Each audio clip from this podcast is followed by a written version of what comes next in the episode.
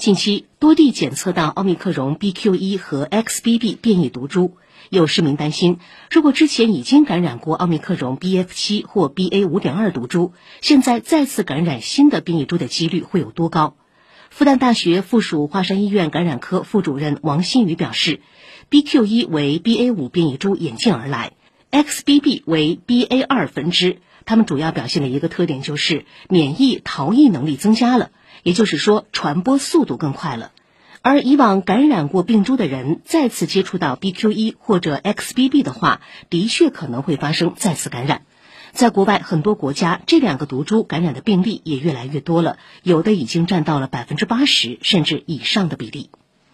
绝大多数情况下，如果哎过了一段时间，即使抗体比较低了，但是如果再次类似的病毒或者相同的病毒感染的话，哎症状应该是轻而不是重。那除非是一个什么情况呢？也就是说，我们刚才说的，发生了一个特别明显的变异，它导致了致病力增加了。那么，如果你再感染这种又免疫逃逸又是致病力增加的话，会导致这样一个哎病情反而比第一次重了。